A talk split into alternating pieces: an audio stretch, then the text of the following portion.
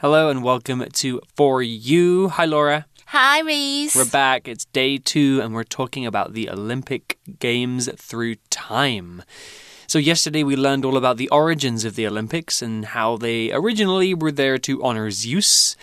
And they only had a few games. Yeah. Right? Actually, I didn't know that it was a religious thing. Yeah. Yeah. Yeah. That's I- quite interesting to find out. yeah, Greek mythology is full of interesting And stories. I didn't know they only started with one event, which Yeah. is foot race. a 192 meter Yeah. foot race.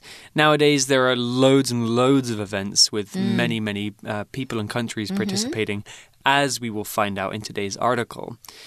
So, a question for you, I guess. How much do you get involved with the Olympics when they happen once every four years? Do you ignore it? Do you watch some of it? Do you watch all of it? I watch some of it because some events I'm not so interested in. Mm-hmm. Yeah, and also which some ones do you like? Um, I actually it was. Is there one that's like kind of like skating on ice? Ice skating. Ice Yeah, Yeah, yeah, yeah. figure I love watching it. Oh, that's cool. Yeah. What about particular countries? You know, will you watch Oh, Taiwan? like, do you support? Yeah, for sure. Yeah, because Mm. Taiwan does okay. Like Taiwan, I think they won gold medals in weightlifting last time. Yeah, Maybe there are some others like uh, maybe Taekwondo or some yeah, something like that. I can't remember exactly what event it was. It's always, I, I I like to watch England with uh, in some of the sports. Diving is quite interesting.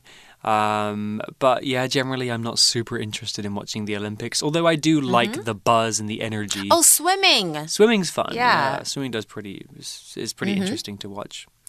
Well, you guys, do you watch the Olympics? You can think about this too. Uh, they're happening pretty soon, and Taiwan is maybe going to get some gold medals. We hope. Yay! Let's see. But for now, let's get into the article where we'll learn about the modern Olympic Games. Reading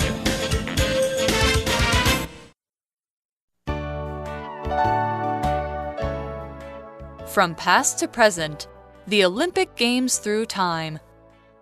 The ancient Olympic Games died out during Roman times.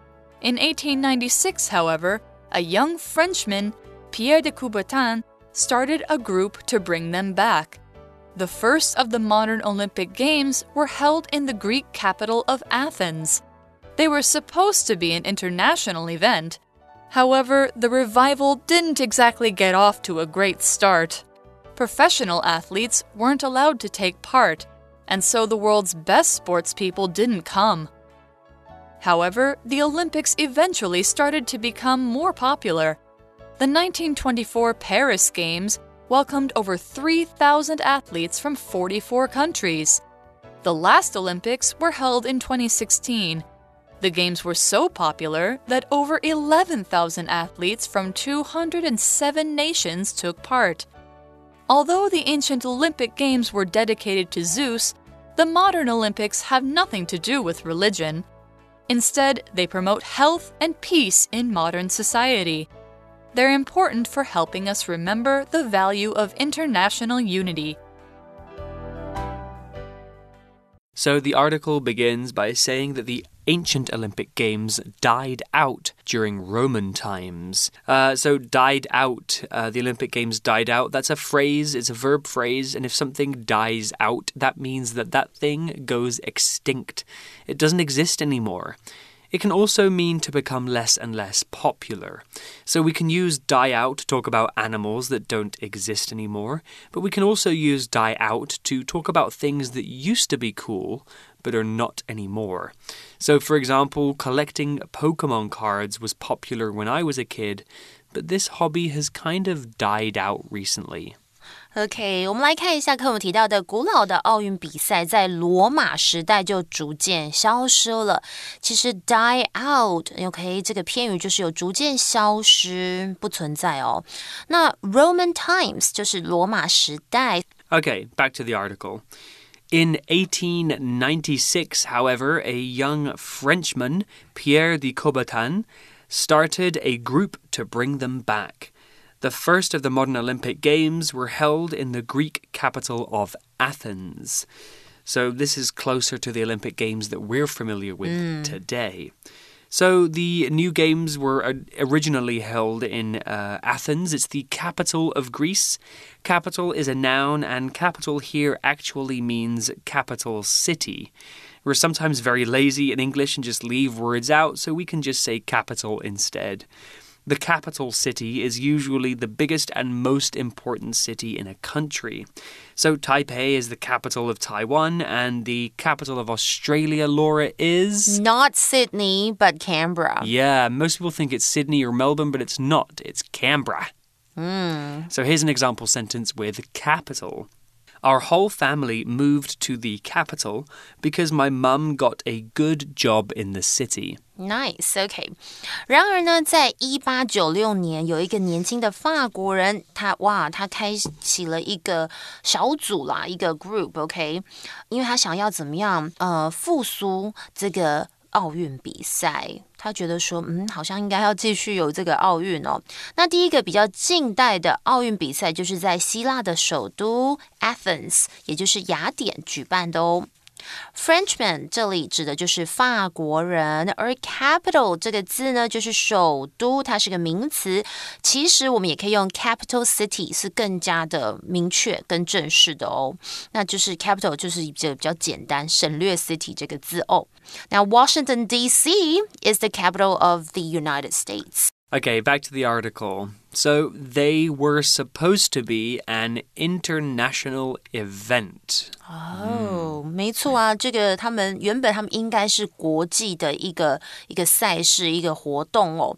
Be supposed to 就是应该应当，比方像是呢。 这妈妈如果半夜看你还不去睡觉，可能会生气的说：“What are you doing out of bed？你不睡觉怎么起起来了呢？You're supposed to be asleep。你应该很早就睡着喽。又或者，嗯，其实，在台北市很多地方是不能乱停的哦。You're not supposed to park here，or you're not allowed to park here，都是指哎，你不能把车，你不应该把车停在这里。嗯。Well, then the article continues with, however, the revival didn't exactly get off to a great start. Hmm, doesn't sound good. Exactly is an adverb and it's used to emphasize the accuracy of a figure, a number, or description. That means how exact or precise something is. If something is exactly right, that means it's 100% right. The article said, However, the revival didn't exactly get off to a great start. Here, the word exactly is used in a slightly different way. It's used to mean no or not really. By saying the modern Olympic Games didn't exactly go well, it's saying that they weren't good. Here's an example sentence My friends Sam and Bill are exactly the same age. They were born at the same time on the same day in the same year. Wow and their friends. And their friends. Wow.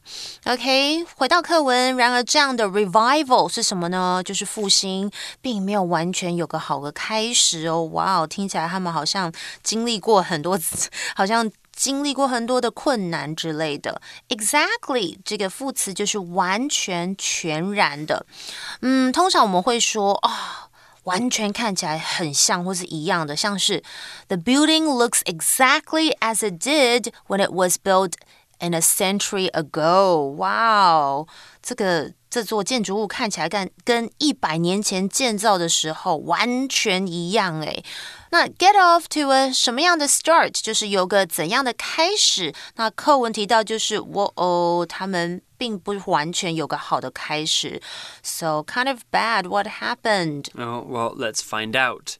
Professional athletes weren't allowed to take part. And so the world's best sports people didn't come. oh, that sounds strange. So professional athletes. Professional is an is an adjective, and mm -hmm. professional describes something or someone that does something as their main job instead of just for fun. So if you're a professional athlete mm -hmm. or a professional football player, that means it's your job to play football and you get paid to do it. If you just play football for fun and or, or, play football at school, you're not really a professional. You're more of an amateur. So an athlete is a per, is a professional sports person. An athlete gets paid to do sports and they spend a lot of time and training to be very good at that sport. So here's an example with athlete An athlete from Taiwan won a gold medal in weightlifting at the 2016 Olympics in Rio. I remember that. Everybody was so excited. She was so good. I know. OK，所以我们回到课文，为什么呢？他们有没有好的开始？因为他说专业的这个运动员不能参加哈，所以因此世界上最厉害的运动员都没有前来。我们先来看一下 professional，就是在讲我跟 Reese。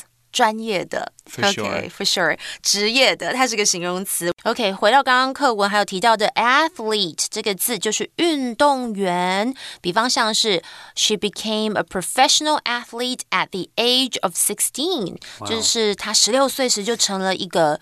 职业的，就是专业的运动员。OK，那 take part 我们通常会用呃 take part in 一个比赛或者是嗯 event 之类的，就是参加的意思。 We also had this word sports people. We've used it a lot already, but sports people, yeah, they're basically people who do sports. So, uh, Laura and I, we are not sports 绝 people. 对不是 sports person 是它的单数，就是运动员。那我们课文提到是它的复数 sports people。 Okay, back to the article. However, the Olympics eventually started to become more popular. The 1924 Paris Games welcomed over 3,000 athletes from 44 countries. Wow, that's a much bigger event. 哇哦！然而呢，这个奥运最终还是开始喽，而且它变得哇很受欢迎哎耶！终于，所以在一九二四年在巴黎的这个比赛，哇，就欢迎超过多多少哇？好，来自四十个四十四个国家，然后他们有三千名的运动员来参加赛事。嗯，three thousand is good, but it's nothing compared to today. The article continues with The last Olympics were held in 2016. The Games were so popular that over 11,000 athletes from 207 nations took part. Nation is a noun, and nation is kind of another word for country, although there are some slight differences. We use the word nation to talk more about the people who share the same language and culture and experience and who live in the same country. Nation is more about the people, country is more about the entire system. Oh. Nation is a more emotional word than country. People like to use the word nation when they're talking about how they feel about the place they live and the people they live with. So here's an example sentence All nations come together to play games at the Olympics every four years. Mm, I like how you explain that word nation. OK，所以上一个奥运比赛，嗯，大家还记得吗？是在二零一六年举行的哦，因为我们。 就是 we skipped a year，就是我们去年不行嘛，因为就是有疫情。那这个运动赛事呢，就在讲奥运，它如此受欢迎，以至于有超过一万一千名的运动员来自两百零七个国家都前来参加。那刚刚有认真在听 Reese 的讲解吗？他说 nation 虽然有国家的意思，可是他感觉比 country 这个字更加有一种爱国的情操的一种 feel。OK，比方像是呢，呃、t h e Germans as a nation are often thought to be well organized. So we're talking more about the people The here. people, 对 yeah. 作为一个民族哦，德国人常常被认为，诶，他是非常有组织、非常有纪律性的。I mean, look at the cars they make, amazing. Very good. OK，再来呢，我们就看到一个文法重点，so that so 我们后面可以接 接怎么样？形容词或是副词 that 后面再接一个子句，如此的如何，以至于怎么样怎么样。我觉得我要举个例子，大家可能会比较清楚哦。每次在讲文法，我觉得大家就觉得说，哦，要背一大堆规则，但是举例其实就比较清楚。比方像是 The movie was so boring that I fell asleep。这部电影好无聊哦，以至于我都睡着了。所以这里的 so 后面是接形容词。那如果我要接副词，我们来想一个例句好了。哦、y o u spoke so fast that I couldn't understand。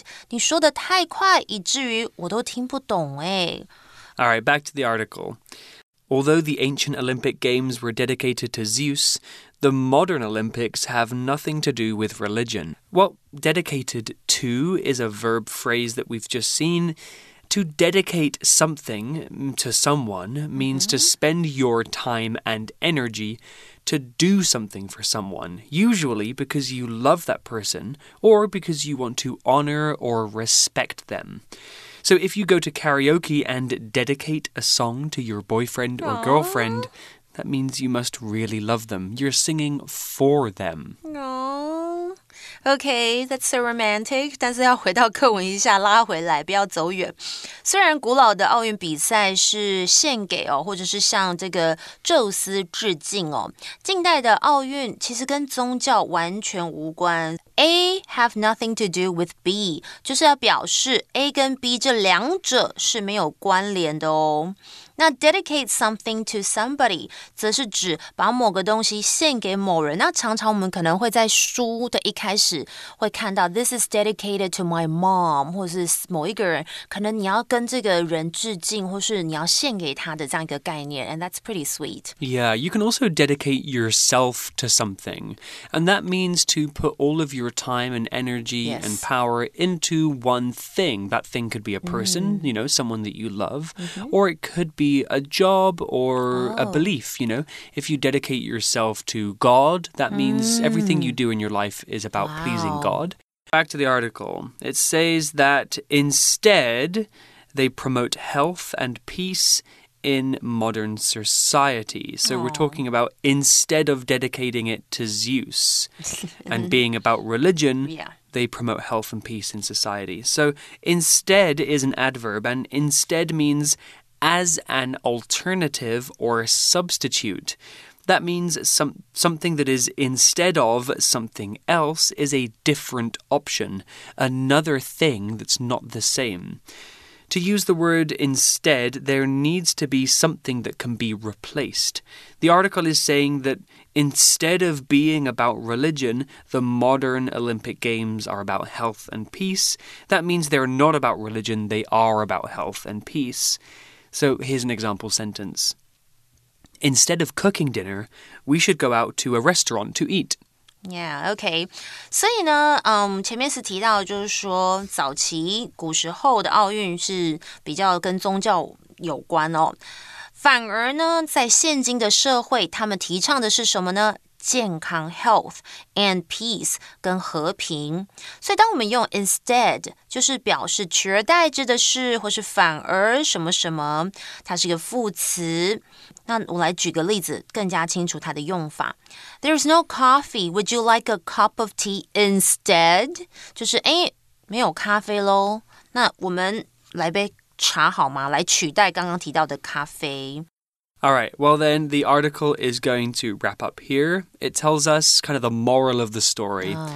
They're important for helping us remember the value of international unity. So true. So we're talking about the Olympic, the modern Yes. Olympics here. They're, they they help us remember that working together is better than being enemies, and mm. unity is good. So unity is our last word, and unity is a noun. Unity is the state of being united or joined as a whole, being all together as one big happy group. Unity means everyone or everything being together and working together. Here's an example sentence.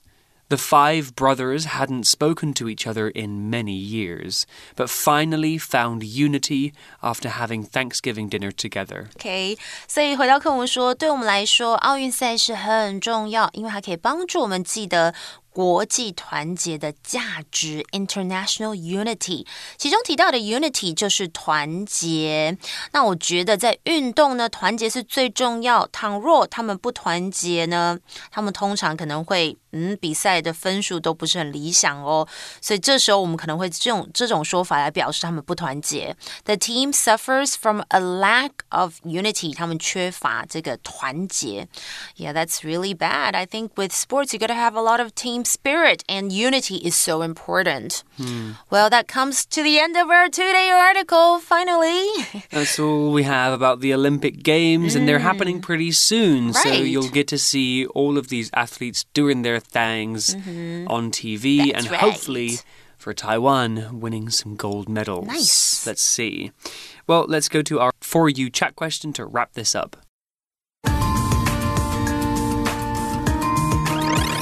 You chat. Okay, here's our for you chat question. What other sporting events bring people together? Why do people enjoy them? Well, the other big sporting event that I can think of, it also happens once every four years. It's the FIFA World Cup. Yes, FIFA. which is uh, football or soccer. Um, and it's when loads of countries around the world play football or soccer, and then there is one team at the end that wins. And it used to be that England did quite well, but the last time that we actually won was 1966. It's a long time ago. It's a long time. I like watching that because it's kind of it gives you a sense of national pride and you can meet with your your f- British true. friends and, and, and, and have fun. But some people take it very very seriously. You know, they get very upset when their team doesn't do very well. Mm-hmm. Uh, and I think people enjoy it because it kind of brings about a sense of community and you know, uh, camaraderie and unity amongst the people who support the same team. Yeah. How well, about you, Laura? Well, in um, I think Taiwan and Japan, they're really into baseball, as I said. Mm. So they hmm. have uh, Zhonghua Zhibang, and then sometimes um, I think they invite like Japanese uh, baseball players over. so yeah, so I think, um, and it's also like we have a lot of friendship with Japanese people, Japan, Taiwan together. So I think it's kind of like we're not too competitive when it comes to like baseball. We kind of like support each other, Hmm. and we'd admire each like each other for great baseball players. They're not so like you know like rivals or like they hate each other. No. not so much that. It's more about friendship. good sportsmanship. Nice. Yeah. So you can play games and compete against each other, but Mm-hmm. in the end, you're still friendly. Mm. That's good. Well, that's it for our two day Olympic article. We hope that you enjoy watching the Olympics if you choose to. And of course, Taiwan 加油. Yay! 金牌得金牌. Let's do it. I'm Reese. And I'm Laura. And we'll see you next time. Bye.